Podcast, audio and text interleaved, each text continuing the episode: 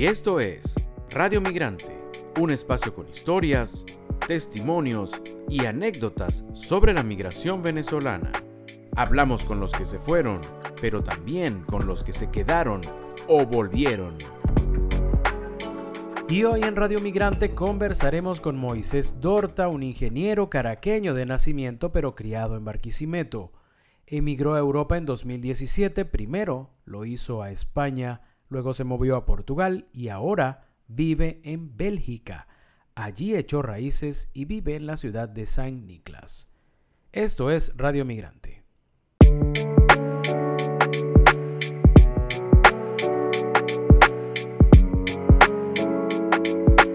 Moisés, saludos, bienvenido a Radio Migrante, ¿cómo estás?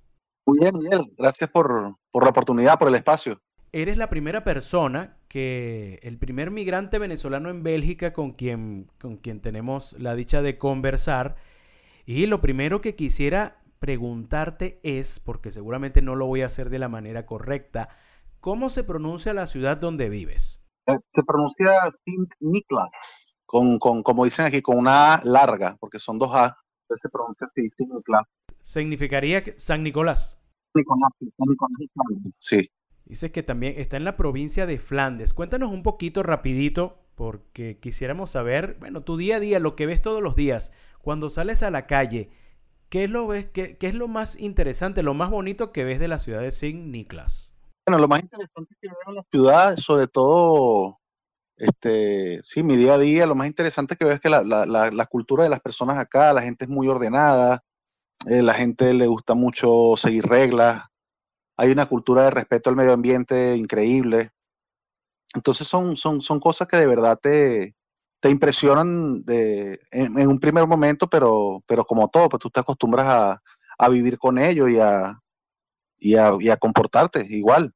Fíjate que nosotros de este lado de, del charco, como quien dice, no tenemos esa cultura, no hay esa cultura eh, del, cuidado por el medio ambiente, de repente por el orden, no, no, los latinos no, no, no nos caracterizamos mucho por eso, pero sí nos caracterizamos por ser cercanos, por ser muy amistosos. ¿Qué tal es la gente? ¿Qué tal son los, los belgas? Bueno, abiertos, abiertos no son. Pero una vez que, una vez que son tus amigos, pues son, son amigos de verdad. Son personas muy sinceras, son personas muy honestas. No es como uno que de pronto, Miguel, vas a venir, mira, te estoy avisando, y eso es que no, ¿sabes? Ellos te dicen no por toda la cara, por toda la cara. Este, son muy, sí, muy, muy, muy por el, por el, la calle del medio. De verdad que sí. No le puedes decir a un amigo que ya va saliendo cuando en realidad te estás bañando. Exacto. Un poco que vas y no presentarte, pues no te invita más. Fíjate, eh, Moisés, tú Emigraste en 2017 a Europa, no específicamente a, Bélgica todavía. ¿Qué te llevó a tomar la decisión de que en ese año era el momento para dar el salto y para emigrar? Sí, este, bueno, la decisión de que ese era el año como tal, pues no, fue algo, fue una decisión más bien que venía, venía manejando desde 2014 más o menos, ya la gente empezaba a ir, se empezaba a escuchar amigos que se iban, y pues no sé, yo, yo, yo tenía la, la, digamos, la esperanza de que, de que en algún momento las cosas se enderezaran un poco y, pero pues, pues la situación, por lo menos la mía personalmente, fue mejorando en, el sentido de que, bueno, ya, ya no puedo asegurar el carro, ya no tengo seguro, o, ¿sabes? La, ¿Cómo te digo? La calidad de vida fue disminuyendo en ese sentido. Ya me fui quitando cosas para poder cubrir otras tantas. Entonces, este, eh, no solamente ese tema, entonces hay cosas que se escapan de las manos, como, bueno, como tú lo sabes, pues hay muchísimas cosas que se escapan de las manos y ya y, mis hijos estaban pequeñitos, entonces claro, ya los temas de conversación de ellos eran, eran eso, que para, para qué esa cola que está allá y para qué están repartiendo aquellos números allá, entonces bueno, eso fue lo que me llevó a mí, yo dije, bueno, yo no puedo permitir que, que mis hijos se acostumbren a esto, porque uno se acostumbra, de verdad, uno se acostumbra, Miguel. Pero yo dije, no, yo no, yo no puedo permitir eso y, bueno, y dije, es el momento de, de, tomar una decisión. No sé si esto va a ser peor o mejor dentro de unos años, pero, pero en este momento me quiero ir. Necesito algo diferente para ello. ¿Y recuerdas cómo fue tu despedida? No sé si, si al momento de marcharte a Europa te llevaste tu familia o fuiste tú solo primero. ¿Cómo, cómo fue esos últimos días en Venezuela? Sí, bueno, fueron de, de mucha nostalgia porque trabajé en una empresa los últimos 12 años, había trabajado en la misma compañía, había hecho una carrera bien bonita. Este, bueno, renunciar a esa empresa fue lo que me costó muchísimo. Eh, bueno, la despedida con los compañeros de trabajo, luego, luego con cada amigo, una, sabes que en, Barquisimeto este, la gente es muy, muy cariñosa y todo el tiempo una, una fiesta, una despedida, una, por todo celebra a las personas. Entonces, bueno, fui, a, fui yendo a casa de cada, de cada uno de mis, de mis, digamos, de mis afectos a despedirme y, y sí, fueron días, fueron días duros, preparando cosas, sacando papeles, etcétera. Entonces, bueno, comprando el pasaje.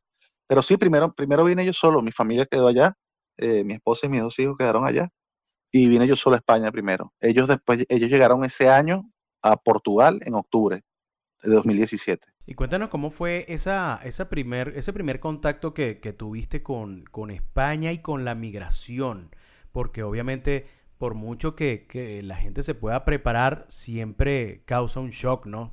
Te consigues cosas que no, no tenías previsto. ¿Cómo fue ese primer contacto con, con Europa y con la migración? Fue, fue, difícil, no te digo, al principio este, difícil ya saberte allá, mira, aterricé en Madrid, Baraja, aterricé en el aeropuerto de Madrid, ya verte allá diciéndote a ti mismo, bueno, yo estoy aquí, vamos a ver qué, qué pasa con, con, bueno, como todos, pues, con, con, tu currículum impreso, con tus cositas más importantes, con tu, si tienes algún título, con tu título guardado. Este, la primera experiencia fue, fue eso, fue extrañar mucho mi, gente, mi familia, mi rutina, por tantos años haciendo lo mismo y verme allá empezando una cosa totalmente nueva, ya a los 33 años, pues fue, fue difícil emocionalmente, pero, pero me conseguí con personas este, que, me, que me ayudaron a, ese, a ese proceso, por supuesto.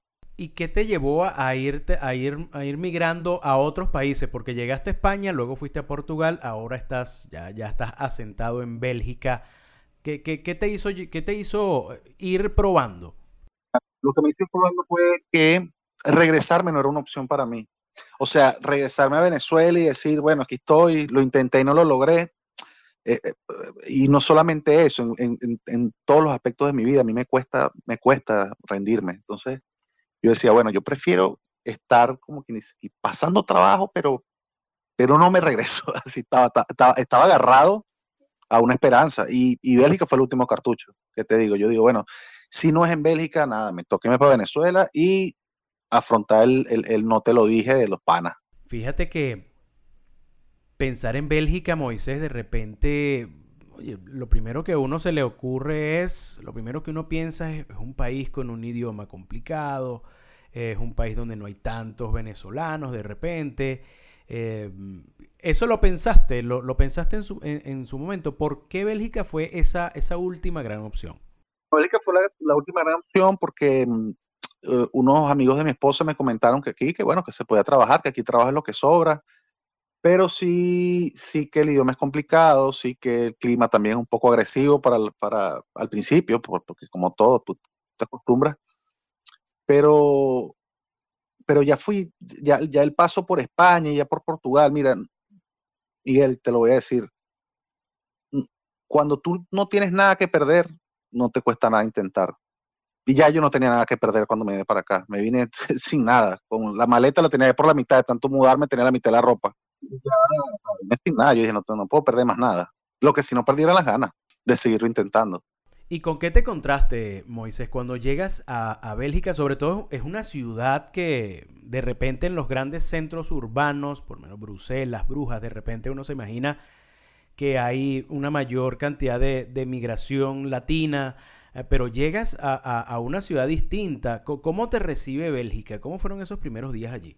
Bueno, de primero el clima, porque eh, mis amigos me dijeron, ¿tienes alguna chaqueta que te pueda servir? Yo, no, sí, por supuesto, yo tengo una. Claro, no tiene una chaqueta estilo venezolana que te, que te cubre de repente de los 14 grados. Para ir al cine. Para ir al cine, para ir a cubrir, de pronto te protegen de ese frío, pero cuando me el y me consigo con eso tan agresivo, había como menos 4, menos 5. Yo nunca había sentido una temperatura bajo cero en mi vida, ni siquiera una... Y eso fue lo primero, pero pero ya pues al día siguiente el, el, el, el, trato cordial de las personas cuando fui, por ejemplo, a la, alcaldía, bueno, una especie de alcaldía cuando fui a registrarme para que te den un, tu número de, digamos, de identificación para que empieces, digamos, a buscar tu empleo. Todos fueron muy amables, la verdad que sí. las personas son muy respetuosas. Si, si, si tú vienes aquí con, con un objetivo y ellos lo notan, ellos te tratan bien, te reciben bien. No son las personas más amorosas del mundo, pero son educados ante todo. Y sí, efectivamente. En tu ciudad, eh, Moisés, cuando de repente quieres, eh, o en aquel entonces querías comerte una arepa o una, o una yaca en diciembre, o comer comida venezolana, ¿cómo hacías y cómo haces ahora de repente que la migración venezolana ya es masiva? Mira, en, como lo dices, pues en Bruselas de repente consigues donde comer esas cosas, de repente en Amberes consigues donde comer esas cosas, pero el producto principal para elaborar una arepa ya, ya lo hay en todas partes y aquí también se consigue. Entonces no es complicado, no es complicado comerte una yaca, puedes hacer, nosotros hemos hecho yacas en diciembre, nos quedan espectaculares también porque resulta que no lo sabía, porque cuando, eh, ojo, Miguel, cuando uno sale es que se enteren de un montón de cosas. Los africanos cocinan muchísimo con, con esa hoja de la yaca y esas hojas las consiguen en cualquier parte aquí. no es difícil, no es difícil porque la gastronomía venezolana, aparte de sabrosa, es muy fácil de preparar de verdad que no tiene mayor misterio, no, no tienes que, digamos, este, escudriñar mayores ingredientes, ¿sabes? O sea, con, unos pocos ingredientes que los consigues, tú te comes tu buena comidita venezolana, claro que sí. Y de repente cuando, no, no sé si eso ha pasado, imagino que sí, pero quisiera que nos contaras, recibes una visita de unos belgas a tu casa y de repente tú le sales con una arepa. ¿Eso ha pasado? ¿Que, ¿Cuál es la, la impresión que ellos tienen cuando prueban comida venezolana, de repente que tú les preparas en tu casa. Les gusta, les gusta. O sea, yo, les he hablado y, sí, sí, le, la arepa sobre todo, porque digamos que la yaca no es, no es, algo, eh, no es algo muy, muy fácil de, probar así a simple vista, ¿no? Es algo con lo que, con lo que uno crece y con lo que uno lo cría y, con lo, y, a, a, lo que uno no le tiene miedo. Pero a yaca no les he dado. Pero sí, sí, sí, comen arepa y, tengo amigos portugueses también. ¿Y cómo arepa? ¿Pero cómo es eso?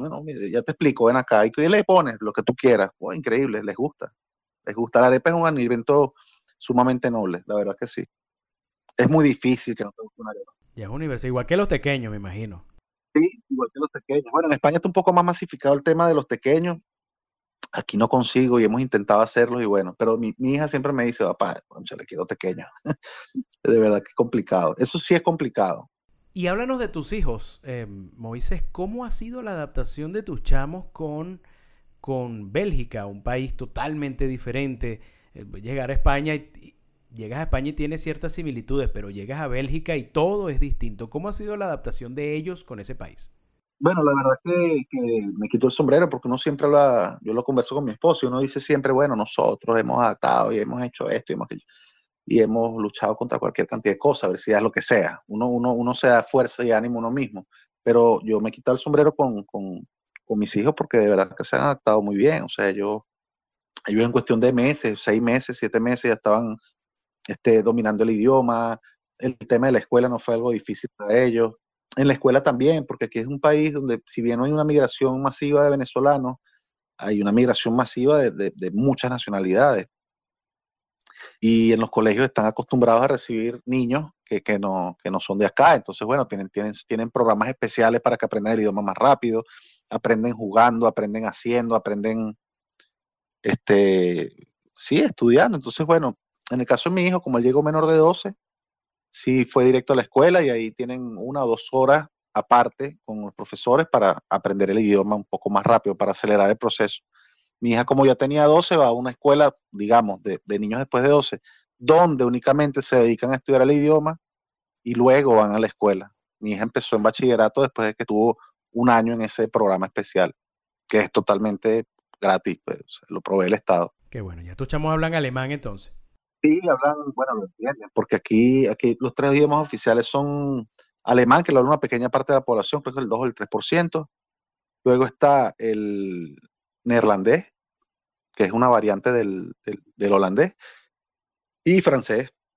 Entonces, pues, como nosotros estamos en la parte, pues, digamos, flamenca, ellos pues, hablan neerlandés, hablan bien, sí. Y bueno, en la escuela le dan otros idiomas porque aquí increíble cómo los belgas saben, yo le digo a mi esposa, el que habla esto habla cualquier cosa, porque hablan esto, hablan francés, hablan... Les gusta pasar vacaciones en Canarias, hablan español también, entonces imagínate, son muy listos con los idiomas aquí. El neerlandés es muy complicado, así que bueno, nosotros también nos quitamos el sombrero con tus hijos. Fíjate, Moisés, estamos llegando a la parte final de esta entrevista y queremos hacerte unas preguntas rápidas para conocer cuál es esa conexión que tú sigues teniendo con Venezuela. ¿Tienes algún sonido, has pensado alguna vez en algún sonido que te conecte con Venezuela? Eh, indudablemente, indudablemente, cualquier, un golpe tocuyano. Porque yo nací en Caracas, pero Barquisimeto, yo siento más barquisimetano que, que cualquiera que haya nacido ahí. Y a mí un golpe tocuyano me, me conecta bastante con Venezuela. ¿Alguna canción de ese golpe tocuyano que, que, bueno, que sea especial para ti? Bueno, a Mundo Arquisimeto me gusta mucho, como la canta Caroteña Mitajá. Y las canciones de ellos me encantan, el, el, el, fantasma, el muerto sin cabeza, no sé, que a mí me encanta toda esa música, la verdad. Eso me conecta bastante con Barquisimeto, con Venezuela. Fíjate, si yo te diría, con esta nos despedimos, si yo te diría que acá nosotros inventamos una máquina que puede teletransportarte a cualquier lugar en la época que tú decidas, ¿a cuál te gustaría regresar? A regresar al año 2003, cuando me mudé a Barquisimeto y empecé a estudiar allá. Me encantaría.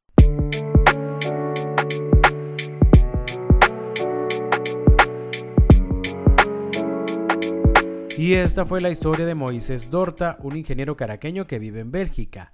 Allí está junto a su esposa y sus dos hijas, totalmente adaptado a la vida de este pequeño y tranquilo país. Esto fue Radio Migrante. Esta fue otra presentación de Radio Migrante. Nos puede seguir tanto en Twitter como en Instagram.